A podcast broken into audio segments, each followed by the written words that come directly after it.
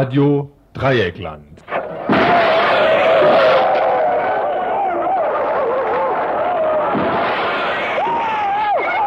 Ihr hört das Tagesinfo vom 4. Januar 1993. Auch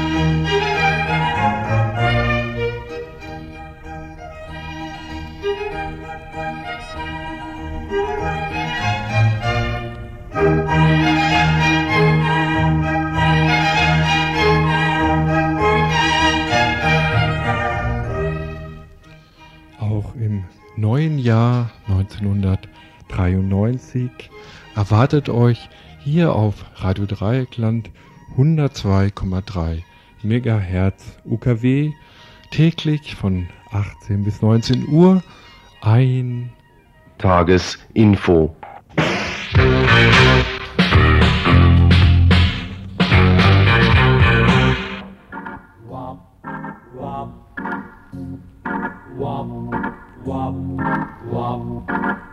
In einem dunklen, dunklen Wald, da steht ein dunkles, dunkles Haus.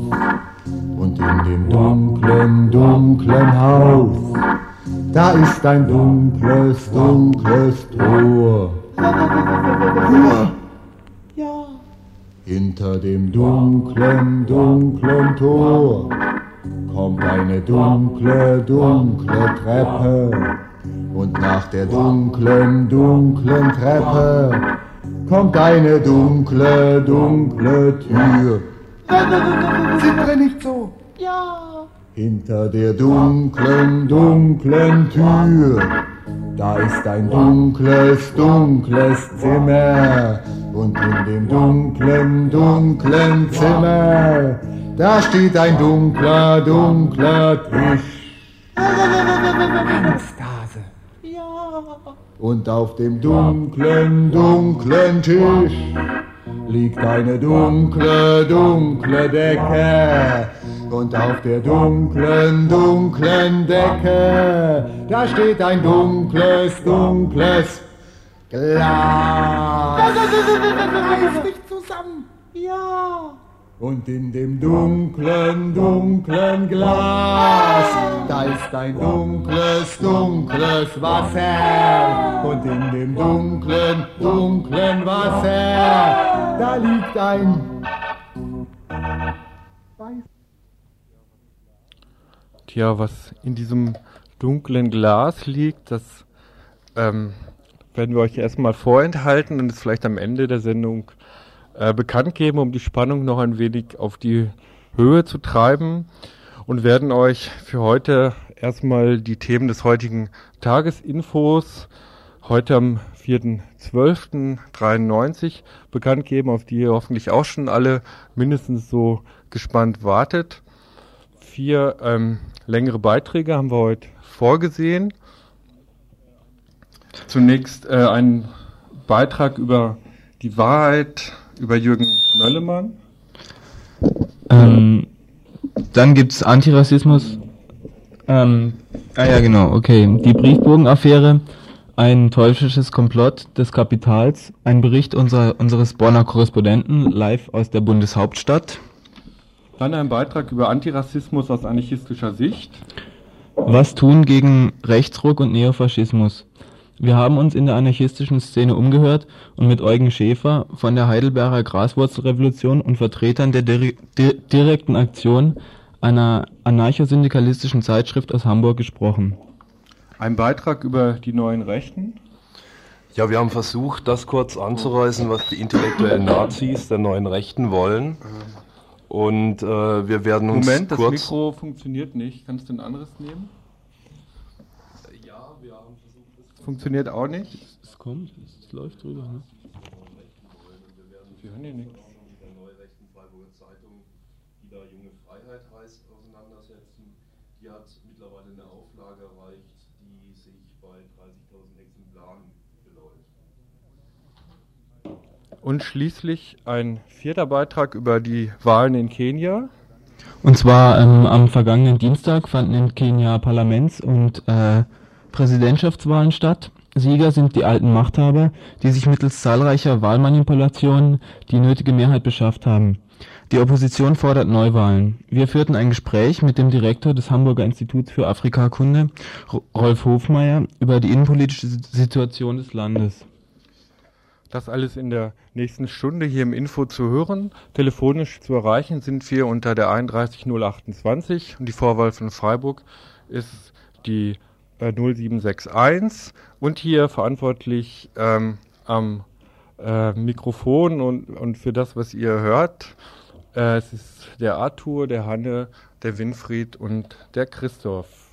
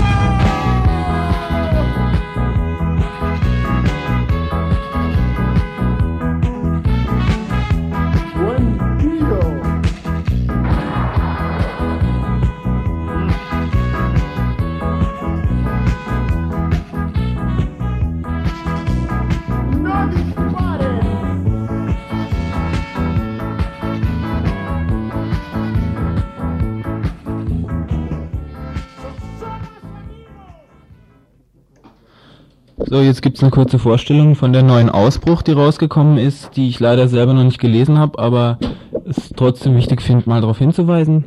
Und zwar lese ich jetzt einfach mal den Inhalt vor. Und zwar gibt's da Beiträge, ähm, der erste heißt Bolschewik Partisan, dann Militante Praxis und Antifa-Arbeit, Drahtzieher Rieger, ähm, ANS, NA-Prozess in Stuttgart, ähm, Roma waren nie Nomaden, Menschenhandel mit Vietnamesinnen, zur Asylrechtsänderung, Faschisten in Kroatien, Verhaftungen in Griechenland, Somalia, dann wie immer Kurznachrichten und Veranstaltungshinweise, dann ähm, Eurometal in und Türkei, Prozessberichte aus Diyarbakir zum Prozess gegen Stefan Waldberg, ähm, der Anwalt Croissant bleibt im, im Knast, Polizeiterror in Leipzig, Schnitzel in Tübingen, Vorsicht Falle, KTS-Rieder, B31 und viel Widerstand. Essen in Deutschland, zum Beispiel Bananen. Das war eben die neue Ausbruch, die es jetzt gibt im Jos Fritz, im Infoladen und im Strandcafé. Und ist dort für drei Mark zu haben.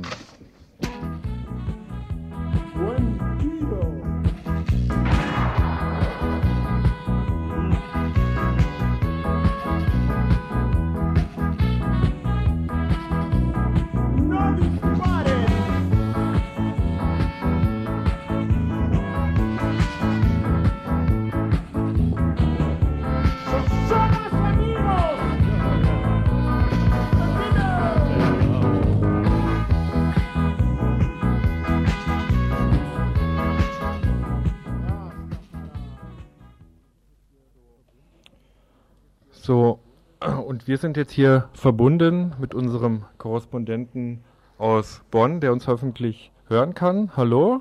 Ja, hallo, Radio Dreieckland. Ja, Ja, viele Grüße nach Bonn. Gut, Kannst du unseren, uns ähm, dann den Bericht geben? doch durchaus, kann ich versuchen. Äh, eine repräsentative Demokratie, wie sich das BRD-Staatssystem schimpft, erlebt auch manchmal Sternstunden. Erst gestern wandten sich die Blicke der Nation gen, gespannt gen Bonn. Disney World, Serie Nummer 93, Januar ist es und die grausame Moral der Geschichte schickt einen Wirtschaftsminister in die Kälte. Auch wenn Jürgen W. mit Nachnamen Möllemann nicht im Gulag in Sibirien friert, wird sich, wird, wir sind bestürzt und erschrocken, mit welcher gnadenlosen Härte das kapitalistische System mal wieder zugeschlagen hat.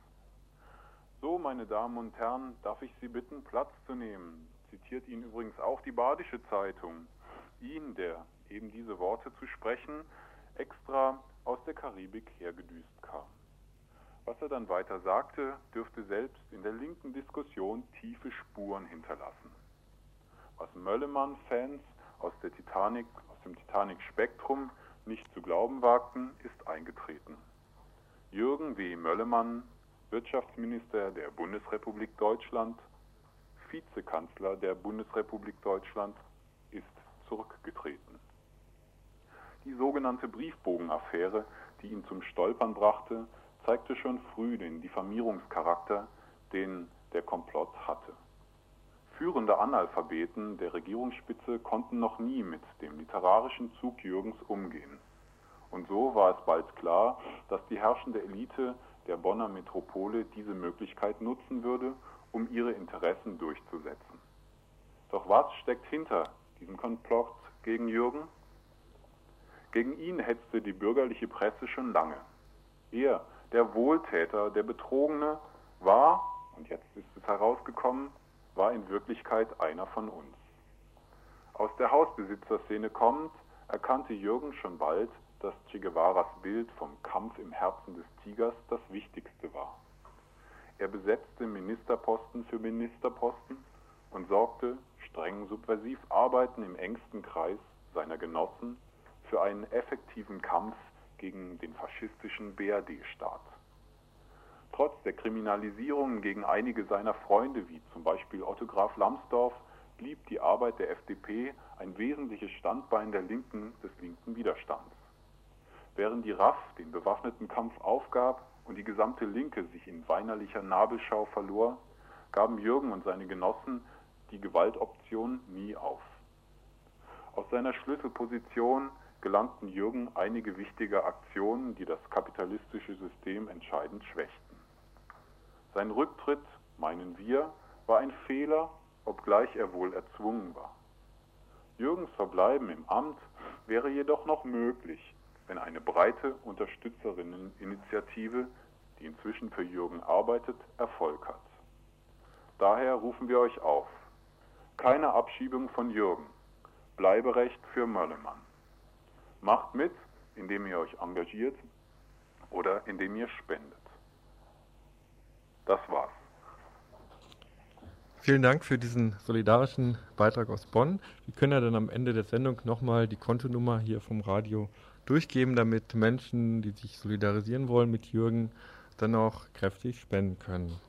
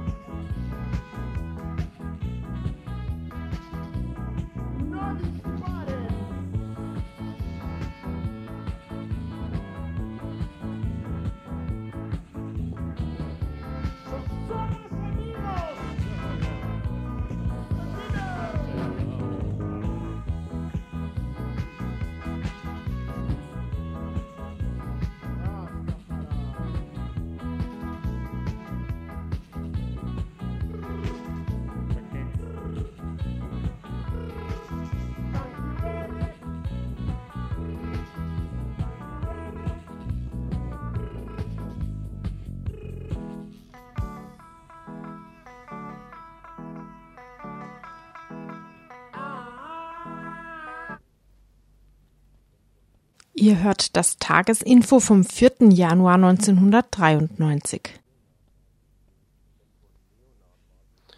Wenn von Neonazis die Rede ist, so denkt Mensch automatisch an glatzköpfige, Molotow-Cocktail schmeißende Jugendliche. Doch während uns die Medien suggerieren wollen, das Problem des Rassismus, verniedlichend Fremdenfeindlichkeit genannt, beschränke sich auf eben diese physiognomisch leicht ausmachbaren Randgruppen, ist dem ganz und gar nicht so. Neurechte Ideologen entwarfen Strategie und Politikkonzepte, die heute gefährliche Konturen angenommen haben. Die sogenannte Neue Rechte will als kulturell-politische Strömung alle politischen und gesellschaftlichen Bereiche durchdringen. Die Neue Rechte vereint im Wesentlichen zwei politische Strömungen, die sich gegenseitig ideologisch befruchten. Die eine ist die der nationalrevolutionär-faschistischen Ideologen, die eine Volksgemeinschaft propagieren der sie, der sie ein biolo biologistisches Menschenbild zugrunde legen. Die andere Strömung wird von den nationalkonservativen Ideologen vorgegeben, die dem sogenannten Werteverfall den Kampf angesagt haben und die sich in Deutschtum und Wertvorstellungen auf die sogenannte konservative Revolution in der Weimarer Republik berufen. Erklärtes Ziel der neuen Rechten ist die Erlangung der kulturellen Hegemonie, eine vom italienischen Marxisten Gramsci entwickelte, auf die Perspektive der Linken bezogene Theorie, das heißt, sie wollen mit ihrer Ideologie in die Köpfe der Menschen eindringen, an das Bewusstsein herankommen, um so das gesellschaftliche und politische Klima in ihrem Sinn zu untergraben. Und dafür gibt es auch interessierte Kreise. So hat zum Beispiel die Siemens AG in den letzten 30 Jahren mitgeholfen, die neofaschistische Ideologie aufzupäppeln. Die Theoretiker der neuen Rechten entwickelten Konzepte, die auf die kommenden Weltmarktinteressen des IG-Kapitals zugeschnitten sind. Welchen Wert die faschistischen Konzepte für das Kapital hat, lassen folgende Worte, die aus dem meinungsbildenden Sprachrohr der deutschen Industrie der Wirtschaftswoche stammen, erahnen. Zitat in Deutschland herrscht seit 1931 die Wiesenbewirtschaftung, seit 1932 Lohnstopp, seit 1933 Gewerkschaftsverbot. Ab 1936 wurde zur Vorbereitung des Krieges eine Planwirtschaft installiert und 1939 voll in Kraft gesetzt. Das Privateigentum blieb erhalten, der Gewinn wurde nicht abgeschafft, das Gewinnstreben vielmehr in den Dienst des Wirtschaftsplans gestellt die Wachstumsraten des realen Sozialprodukts lagen bei knapp 10 Prozent, die Preissteigerungen bei rund 1 Prozent pro Jahr. Diese Zahlen sind aufregend.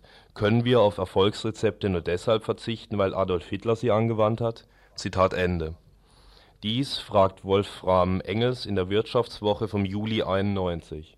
Die Neue Rechte wird ihm die Antwort geben, die er hören möchte auch in der Politik stoßen die sich intellektuell gebenden Rechtsradikalen auf Akzeptanz und Gehör. Die Neue Rechte und ihre professionell aufgemachten Zeitungen fungieren als Scharnier zwischen den Republikanern und dem rechten Flügel der CDU. Zu beobachten ist dies auch an der Jungen Freiheit, einer neurechten Zeitung aus Freiburg. Die Junge Freiheit gaukelt eine demokratische Offenheit durch scheinbar inhaltliche Breite vor, die faktisch überhaupt nicht besteht die Zusammensetzung der Redaktion verdeutlicht das. Dort sitzen unter anderem Peter Bosdorf, stellvertretender Chef des rechten Gesamtdeutschen Studentenverbands, Gerhard Quast, Chefredakteur der nationalrevolutionären Zeitung Wir selbst, Stefan Ulbricht, Ex-Wiking-Jugendmitglied, Michael Kremer, ehemaliges Mitglied der rechtsextremen FAP. Dennoch ist das Blatt offensichtlich für weite Kreise lesbar so gratulierte Alfred Mechtersheimer, sogenannter Friedensforscher und früher auch bei den Grünen aktiv, zum fünfjährigen Bestehen der Zeitung. Die Junge Freiheit leiste einen Beitrag zur Befreiung vom nationalen Komplex der Deutschen. Dieser Beitrag besteht offenbar darin, dass die neuen Bundesländer durchgängig als Mitteldeutschland bezeichnet werden. Für den 26-jährigen Chefredakteur der Jungen Freiheit Dieter Stein gilt auch der deutsch-polnische Vertrag mit der Anerkennung der Oder-Neiße-Grenze als Verrat. Doch Platten, Rassismus und Phrasengedresche à la Deutsche Nationalzeitung sucht Mensch vergeblich. Die Junge Freiheit bereitet ihren Boden taktischer, vorsichtiger vor. Sie bereitet die Grundlagen einer scheinbar wissenschaftlich legitimierten, biologistisch begründeten Fremdenfeindlichkeit vor während die allzu krassen auffälligen Auswüchse des alltäglichen Rassismus unter den Tisch gekehrt oder als Spinnerei verharmlost werden. In der März-Ausgabe der Jungen Freiheit darf der Chef der Hamburger Mordkommission seine, Ansicht, seine Ansichten zu der sogenannten Ausländerkriminalität kundtun, die mentalitätsbedingt sei, wobei, Zitat, besonders Serben, Polen und Zigeuner hervortreten das sind die Töne, die zum Beispiel Heinrich Lummer und Bernd Friedmann, beide CDU, oder auch den CDU-Politologen Klaus Hornung veranlassen, der Freiburger Zeitung alles Gute zu ihrem fünfjährigen Bestehen zu wünschen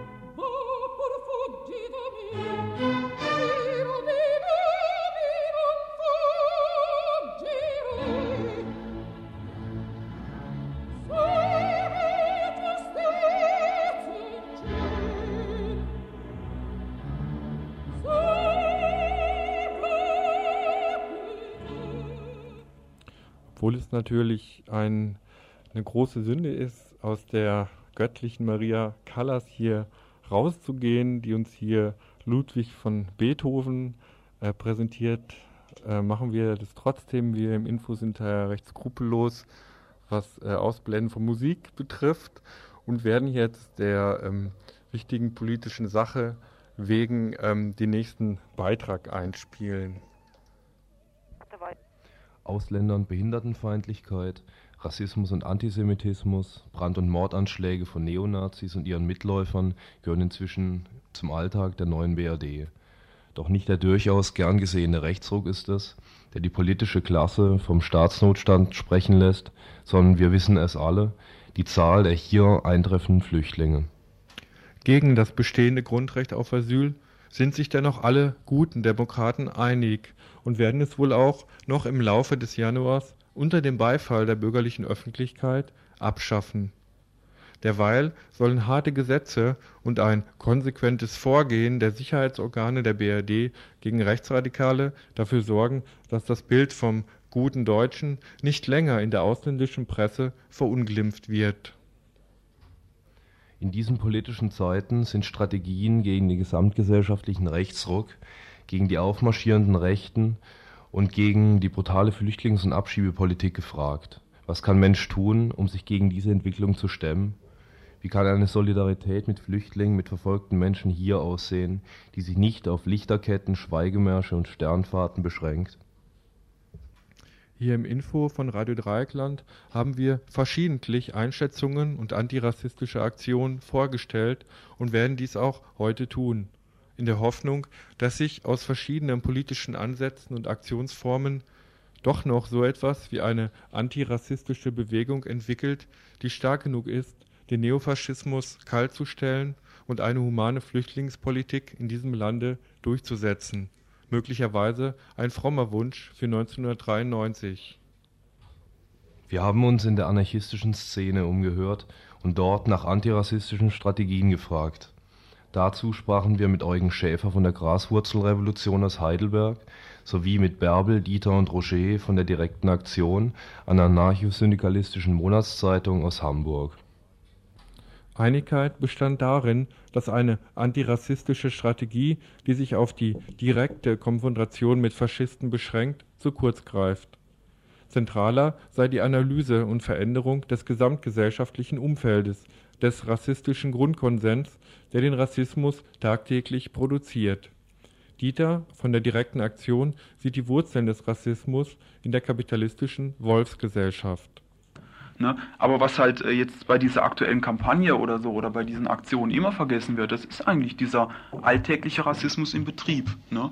Oder ganz einfach dieser Rassismus, der, der nichts von außen, der kommt nicht von außen, der kommt nicht vom Rand der Gesellschaft her oder der ist nichts, der vom Himmel fällt, sondern das ist im Zentrum einer demokratischen, zivilen, kapitalistischen Gesellschaft. Da ist Rassismus latent immer vorhanden. Und komischerweise, das muss man sich auch irgendwie erklären können, er bricht auch dann immer etwas stärker hervor, wenn die Leute glauben oder wenn es tatsächlich eine ökonomische Krise gibt. Dann kommt der Konkurrenz, der Futterneid auch irgendwo. Ne?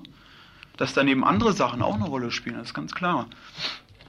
Nur äh, wenn du jetzt hier gegen Fremdenangst und gegen alles Mögliche argumentierst, dann hast du einen Teilbereich vielleicht abgedeckt. Ne? Aber so diesen den Hauptwiderspruch, dass die autoritären Strukturen dass diese Strukturen von Hierarchie, der eine ist ober mir und unter mir ist aber noch einer, den ich treten kann, die sind in dieser demokratischen Gesellschaft da. Und wenn du die nicht kritisierst, dann ist jeder antirassistischer Kampf, das ist ein reformistischer Kampf, da, da kratzt du an den Symptomen ein bisschen rum, an den Erscheinungsformen, an den Skandalen, den Ausuferungen. Da kannst du vielleicht mit erreichen, dass die Brandsätze nicht mehr geworfen werden, aber ein Einwanderungsgesetz, das die Leute einteilt in ökonomische Kategorien, die Leute können wir gebrauchen an dem Arbeitsplatz oder für den Job und die anderen, die können wir nicht gebrauchen. Das rührst du damit nicht an.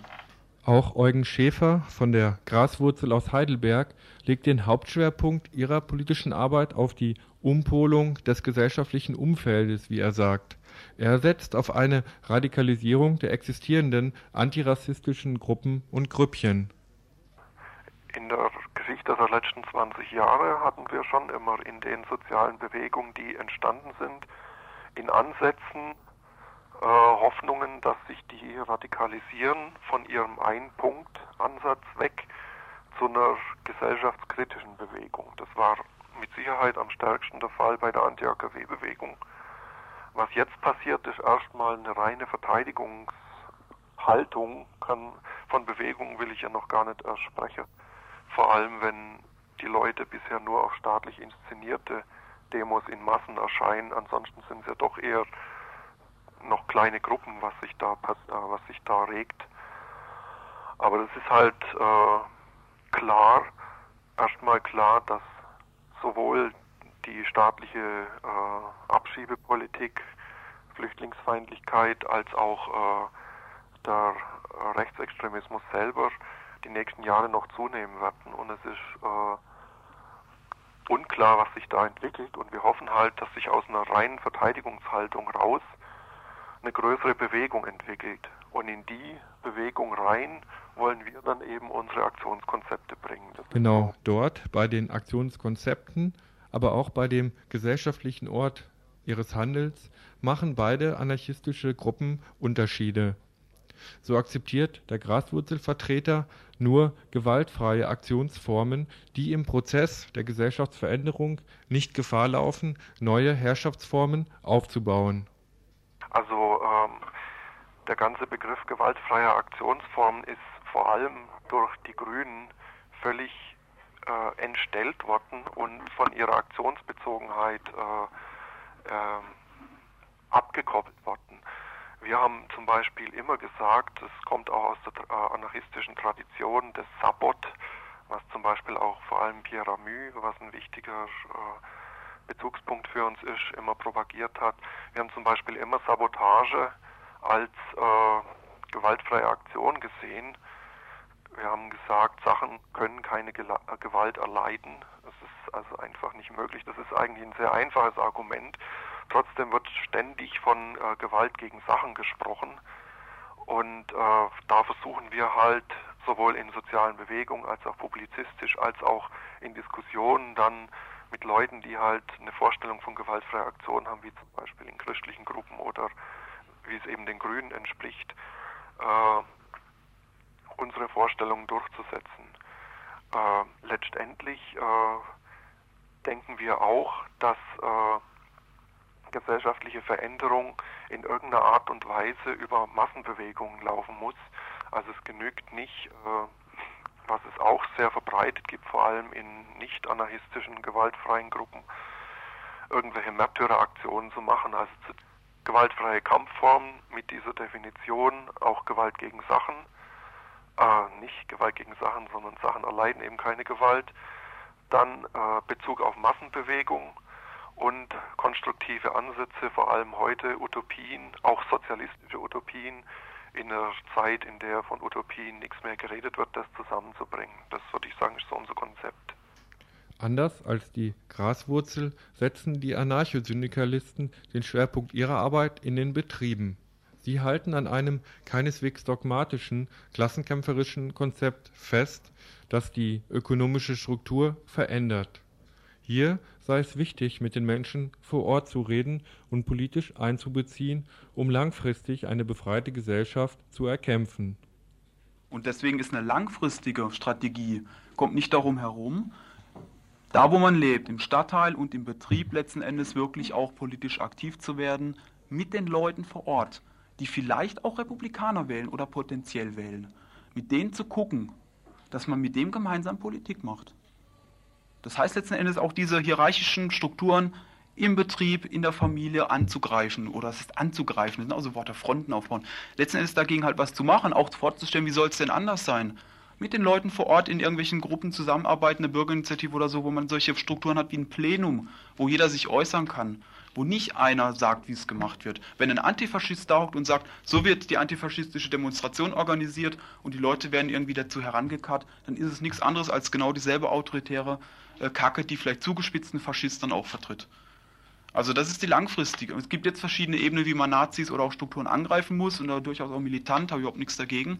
Die konkreten antirassistischen Handlungsansätze vor Ort sehen auch bei den Anarchosyndikalisten von der DA recht unterschiedlich aus, wie Roger ausführt.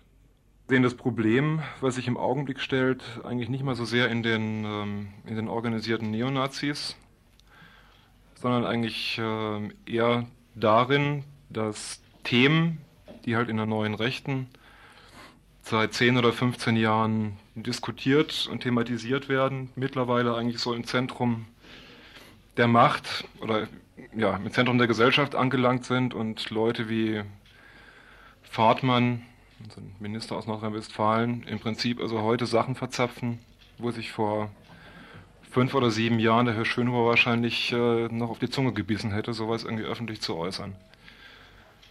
Das heißt, es stellt sich im Prinzip bei, bei dieser rassistischen oder, oder teilweise faschistischen Welle, die es im Augenblick so gibt, stellt sich das Problem, dass man einfach auf mehreren Ebenen dagegen vorgehen muss, wovon eine sicherlich ähm, die, die der direkten Konfrontation ist oder des Schutzes irgendwie für Flüchtlingsheime oder sowas, die andere aber halt auch die, ähm, dass wir uns halt, ähm, dass wir uns inhaltlich damit auseinandersetzen, also mit den Begriffen, mit denen im Augenblick hantiert wird, inhaltlich auseinandersetzen müssen und auf so einer Ebene was dagegen tun müssen, weil den, den rassistischen gesellschaftlichen Grund, Grundkonsens, den bekämpft man nicht dadurch, dass man den Leuten was aufs Maul haut. Ja, soweit Einschätzungen aus anarchistischer Sicht zum gerade hier ablaufenden Rassismus in der BRD. Ähm, ich möchte noch den Hinweis geben, dass das äh, Studiogespräch mit der direkten Aktion auch äh, Hauptschwerpunkt ist der nächsten Sendung des Schwarzen Funkens, die ähm, jetzt am kommenden Mittwoch von 16 bis 17 Uhr hier auf Radio Dreikland 102,3 Megahertz ausgestrahlt wird. Da soll es also gehen um das Zeitungsprojekt der direkten Aktion und um den anarch anarcho-syndikalistischen Ansatz und auch nochmal ausführlicher die Diskussion darüber, ähm, wie weit ein Rassismus, wie weit so ein Neofaschismus äh, angegangen werden kann mit den Mitteln, die, äh, die wir haben und mit den Möglichkeiten, die wir haben. Jetzt hier im Info äh, haben wir jetzt nur noch einen längeren Beitrag über Kenia, über die Wahlen dort vorbereitet. Wir ähm, spielen, haben also von daher auch etwas Luft ähm, bis 7 Uhr. Wir spielen jetzt mal ein längeres Lied und möchten euch jetzt auch nochmal einladen und ermuntern, vielleicht anzurufen zu den zwei letzten Beiträgen zur neuen Rechten oder zum, und zum Antirassismus, die ja thematisch so eng zusammenhängen, vielleicht eure Meinung zu sagen oder äh, auch zum äh, Rücktritt von Möllemann eure Meinung zu sagen, jedenfalls sie anzurufen, ähm, ein bisschen mit uns zu diskutieren, vielleicht auch Kritik zu äußern an dem, was wir machen. Und ja, jetzt erstmal ein Stückchen Musik. Ihr hört das Tagesinfo vom 4. Januar 1993.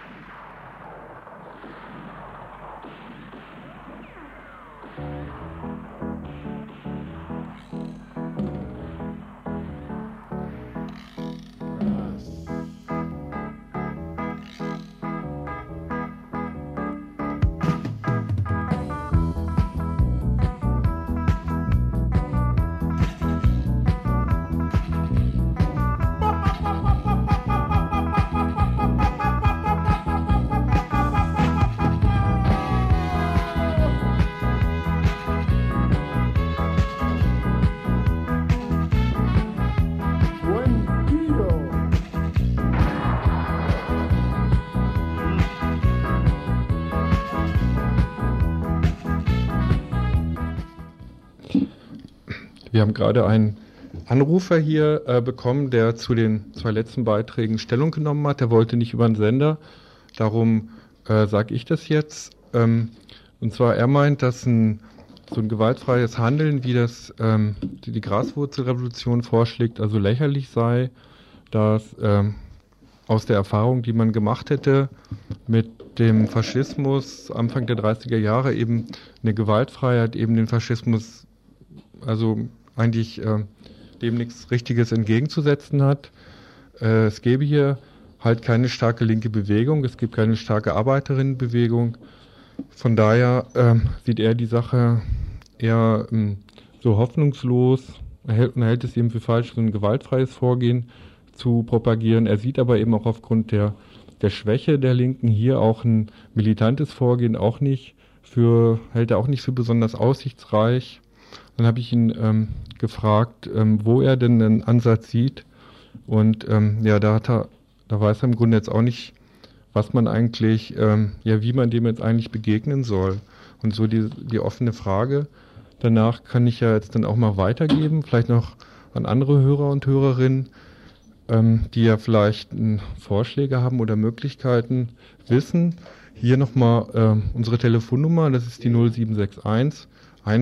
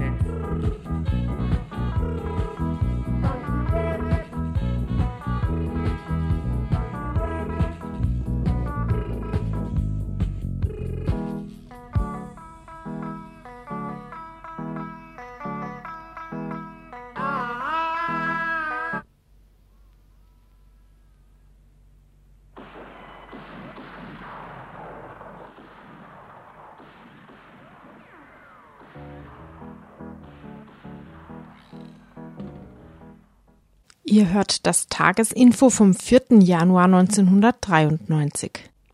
So, das war jetzt wieder ein Anruf von einer Anruferin, die auch nicht über den Sender wollte und die den Beitrag über die neuen Rechten unheimlich gut fand. Ja, das war's.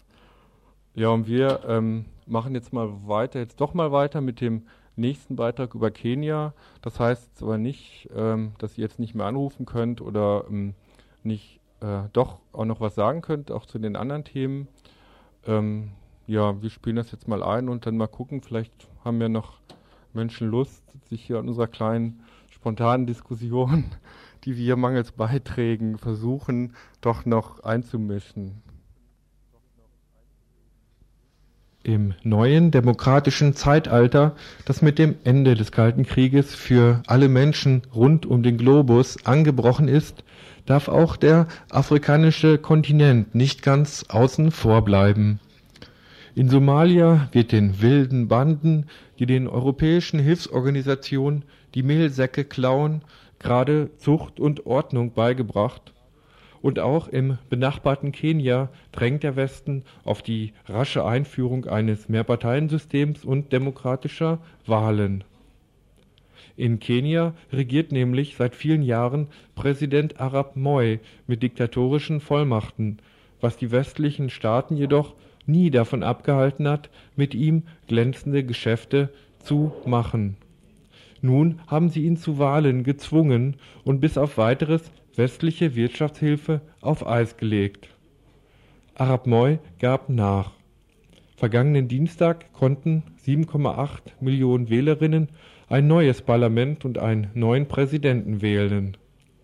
Das Ergebnis überraschte niemanden. Der neue Präsident ist der alte und auch im Parlament siegte die Staatspartei KANU. Nach Meinung internationaler Beobachter wie auch der oppositionellen Parteien Kenias, die sich in drei große Lager aufgespalten haben, haben zahlreiche Manipulationen stattgefunden. Sie fordern Neuwahlen. Rolf Hofmeier, Direktor des Instituts für Afrikakunde in Hamburg, schildert im Gespräch mit Radio Dreieckland die zahlreichen Wahlmanipulationen vom vergangenen Dienstag. Die, die ganze Vorwahlphase äh, war natürlich von allen möglichen Kungeleien, Reibereien äh, überschattet. Auch die internationalen Wahlbeobachter hatten das ja ziemlich scharf kritisiert. Äh, und es ist eben äh, de facto so, dass in einigen Wahlkreisen äh, die potenziellen Kandidaten der Opposition teilweise wirklich mit physischer Gewalt daran gehindert wurden, ihre Papiere zur rechtzeitigen Nominierung abzugeben und dass es durch diese Tricks gelungen war, dass in, in 18 Wahlkreisen insgesamt äh, die Kanu-Kandidaten letzten Endes die einzigen waren, die also noch formal ordentlich registriert wurden und damit in Ermangelung von Oppositionskandidaten also dort die Wahl schon gelaufen war. Äh, das ist völlig unbestritten. Äh, da hat es viel Kritik im Vorfeld dran gegeben, aber letzten Endes haben die Oppositionsparteien sich sozusagen gesagt, damit können sie leben. Sie haben also, das heißt, nicht schon vor der Wahl die ganze Sache angefochten. In einzelnen von diesen Fällen äh, wird diese Behinderung der Oppositionskandidaten wohl vor Gericht noch ausgestritten, aber die Entscheidungen werden natürlich erst sehr viel später fallen, nachdem die Wahl inzwischen vorbei sind. Äh, man sollte vielleicht noch sagen, auch am Wahltag selbst hat es nat offensichtlich natürlich alle möglichen Unregelmäßigkeiten gegeben. Äh, einmal, dass in vielen äh, Wahlkreisen die, die Wahlkabinen nicht rechtzeitig äh, aufgemacht wurden, dass, dass nicht genügend Wahlpapiere vorhanden waren von der Opposition ist gesagt worden, dass das speziell in, in, solchen Wahlkreisen stattfand, wo also die Oppositionskandidaten eine bessere Chance hätte, während in den Kreisen, wo von vornherein klar war, dass Kano gewinnt, dass es dort eigentlich alles sehr ordnungsgemäß verlief. Also es ist völlig unbestritten, dass es äh, ziemlich viel Chaos, einiges an Unregelmäßigkeiten gegeben hat. Aber soweit ich das hier äh, aufgrund der äh, der breiten internationalen Berichterstattung einschätzen kann, wurde ihm gesagt, das ist immer noch im Rahmen dessen gelaufen, was in Anführungsstrichen gesagt sozusagen für Afrika relativ normal ist.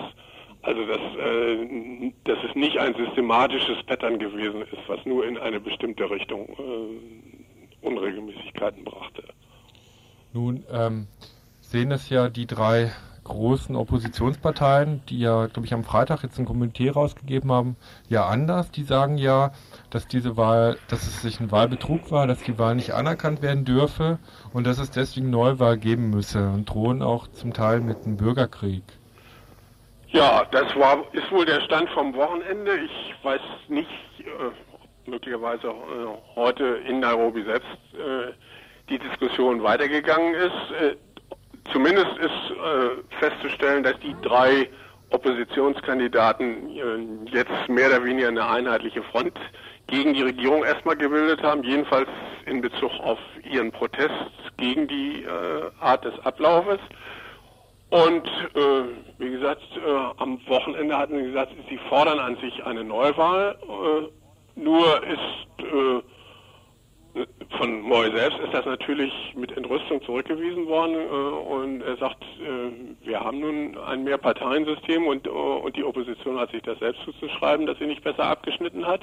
Wenn man sich die Zahlen anschaut, auch die äh, Prozentzahlen für die Präsidentschaftskandidaten, dann ist das auch ganz klar. Denn Moy ist mit etwa, hat ungefähr irgendwo zwischen 36 und 38 Prozent der Stimmen gekriegt, auch nach also den offiziellen äh, Regierungsangaben äh, und also selbst wenn da in diesen Zahlen einige gefälschte Stimmen dabei sind, dann, dann kann er aber nicht so massiv gefälscht haben, denn sonst müssten die Zahlen wesentlich höher sein. Und die, äh, der Hauptpunkt ist eben, dass die Stimmen der Opposition sich, äh, dass die Oppositionskandidaten sich gegenseitig was weggenommen haben. EG und USA unterstützen jetzt jedoch nicht die Opposition, sondern fordern diese trotz der offensichtlichen Unregelmäßigkeiten dazu auf, die Wahlergebnisse anzuerkennen. Natürlich in Bezug auf die Einschätzung der Wahlen und wie es weitergeht, ist die Haltung der internationalen Wahlbeobachter und vor allen Dingen auch der Botschaften der wichtigsten westlichen Länder in Nairobi. Und dort scheint einheitlich wohl der Tenor zu sein, dass gesagt wird, Natürlich, es hat Unregelmäßigkeiten gegeben, die äh, zugunsten äh, der Regierung ausgeschlagen haben. Alle die Dinge, die wir eben schon angesprochen hatten. Nur in der Grundtendenz wird, äh, wird die Opposition aber massiv davor gewarnt, also es entweder jetzt auf ein, einen Totalboykott ankommen zu lassen oder äh, sogar äh, also noch was dazu beizutragen, dass, äh, dass das Ganze in Gewalt umschlägt. Da haben natürlich alle westlichen Beobachter und die meisten verantwortungsvollen Kenianer selbst natürlich auch äh, Angst davor, äh, dass diese äh, äh, unruhige Situation im Augenblick, dass die wirklich in Gewalt umschlägt. Und deswegen läuft der Ratschlag der westlichen Botschaften äh, darauf im Grunde hinaus, dass die Opposition sich mit ihrer auf jeden Fall ja gestärkten Rolle äh, zunächst mal zufrieden geben soll und dass sie im Parlament eine, eine wirklich aktive Opposition gegen die Regierung spielen soll und dass, dass das natürlich schon ein wesentlicher Fortschritt ist gegenüber dem vorherigen Zustand, wo es überhaupt keine Opposition gegeben hat. So ernst war das wohl doch nicht gemeint mit der Demokratie in Kenia. Und ehe dort Kräfte an die Macht kommen, die unberechenbar, möglicherweise nicht so westfreundlich sind, setzt man im Westen doch lieber auf den alten Diktator. Derweil lebt die Mehrheit des Volkes, die den Parteienstreit ohnehin nur für einen Machtpoker der herrschenden Eliten hält, am Rande des Existenzminimums. Viel hätte es wohl auch von einer neuen Regierung nicht zu erwarten. Die oppositionellen Parteien müssen sich nun auf eine fünfjährige Amtsperiode des alten und neuen Machthabers einstellen. Bislang hat sie jedoch das Wahlergebnis nicht anerkannt und fordert weiterhin Neuwahlen. Sie hat aber, wie Rolf Hofmeier meint, keine guten Karten in der Hand. Wohl mit Sicherheit laufen wird, das hat es aber früher während der Einparteiphase auch gegeben, dass auf der Ebene der, der einzelnen Wahlkreise Wahlanfechtungen stattfinden. Die werden dann üblicherweise vor Gericht ausgefochten. Das dauert meistens sehr, sehr lange. Das kann ein, zwei Jahre dauern wo dann wirklich im, im Detail ähm, nach äh, juristischen Prinzipien äh, Belege vorgelegt werden müssen, dass es Behinderungen gegeben hat und so weiter. Und, und wie gesagt, das hat es früher auch gegeben, dass dann auch häufig der Gerichtsbeschluss äh, der zunächst siegreiche Kandidat, dass dem sein Mandat abgesprochen wird und dass dann Neuwahlen stattfinden. Also das ist durchaus vorstellbar. Äh, nur bis das, wie gesagt, durchgezogen ist, das ist ein sehr langer Prozess. Äh, da hängt natürlich sehr viel auch davon ab, von der Unabhängigkeit der Justiz. Äh, aber da kann man mal im Großen und Ganzen äh, bis zu einem gewissen Grade schon davon ausgehen. Also da kann auf, auf der Ebene der einzelnen Wahlkreise sich noch etwas ändern. Äh, nur das ändert eben nichts an, dem, an der Frage, die jetzt und im Augenblick zu stellen ist. Entweder muss sich das innerhalb der allernächsten Tage klären, dass die Opposition wenigstens grundsätzlich das Ergebnis erstmal akzeptiert und bereit ist, ihre, ihre Parlamentssitze einzunehmen, so wie es ihnen eben von allen internationalen Beobachtern wohl im Augenblick geraten wird, oder dass sie dabei bleiben äh, bei ihrer Forderung. Äh, wie gesagt, die können sie nicht erzwingen. Wir könnten theoretisch natürlich einen politischen Generalstreik versuchen zu organisieren oder irgendwelche solchen Dinge. Äh, nur scheint mir, dass sie da im Augenblick selbst ein bisschen davor zurückschrecken, weil, wie gesagt, äh, kein Mensch weiß, ob das nicht völlig außer Kontrolle gerät. Und sonst können sie natürlich höchstens noch den Schritt machen, dass sie dann die Parlamentsarbeit boykottieren und, und ihre Parlamentssitze gar nicht erst einnehmen. Unklar ist zur Stunde, wie die Opposition sich letztlich verhalten wird. Arab Moy weiß offenbar genau, wie Wahlen und Wahlkämpfe so zu führen sind, dass der Sieger von vornherein feststeht. Kenia ist also, so kann man resümieren, im demokratischen Zeitalter angekommen. Ihr hört das Tagesinfo vom 4. Januar 1993.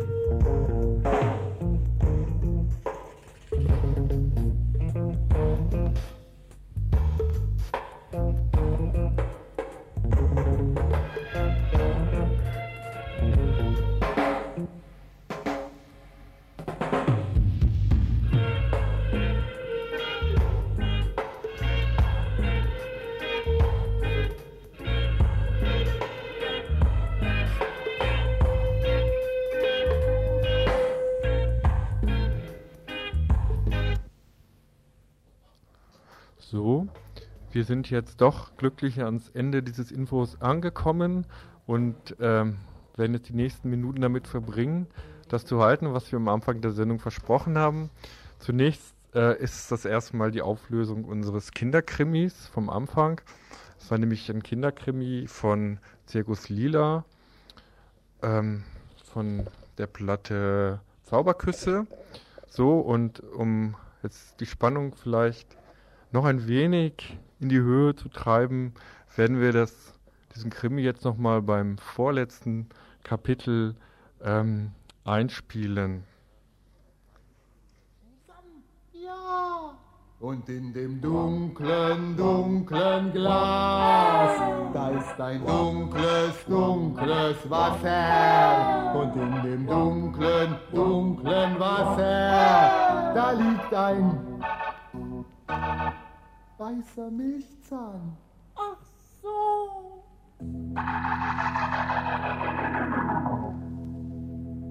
Das siebente Lied. Okay, so viel zu, dem, ähm, zu der Auflösung des Rätsels und jetzt noch eine weitere Durchsage.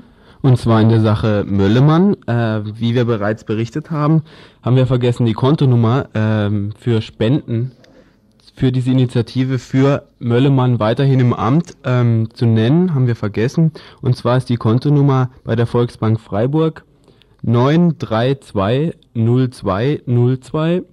Nochmal 9320202 bei der Volksbank Freiburg. So viel zur Sache Möllemann nochmal.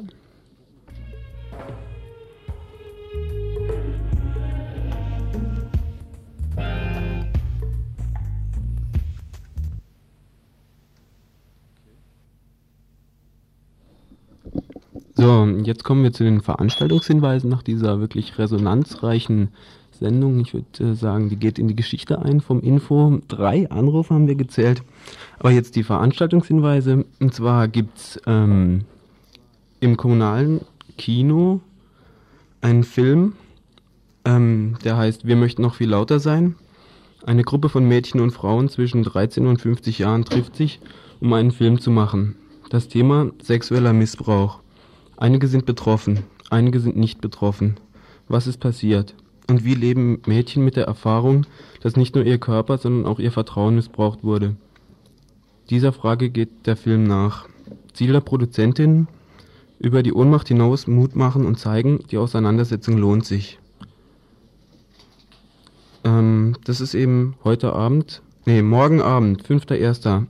um 19 Uhr im kommunalen Kino, kostet 7 Mark. Ein weiterer Veranstaltungshinweis für morgen Abend, ebenfalls für morgen Abend. Heute Abend ist anscheinend nicht so viel los in Freiburg, aber das ist immer unser Pech am Montag. Wir können nie besonders viel ankündigen, darum kündigen wir immer für den nächsten Tag an. Ähm, am nächsten, also morgen am Dienstag trifft sich auch wieder das Freiburger Männercafé im Vorderhaus in der Fabrik und zwar ab 19 Uhr. Und da gibt es erst eine Männerfokü und danach soll inhaltlich über das bevorstehende Wochenende diskutiert werden.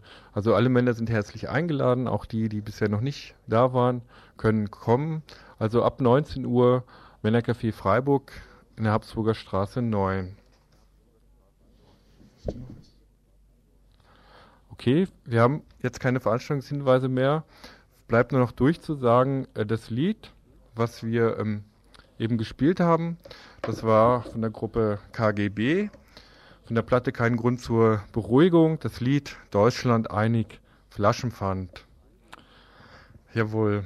Dann äh, bleibt uns jetzt wirklich nur noch äh, ja in diesem Sinne Tschüss zu sagen und bedanken uns für, fürs Anrufen und auch fürs Zuhören und, und Mitdenken. Das Ganze wird wiederholt morgen zwischen 10 und 11. Morgen um 18 Uhr gibt es dann so hoffe ich doch, wieder ein aktuelles und hintergründiges Tagesinfo von Radio Dreieckland.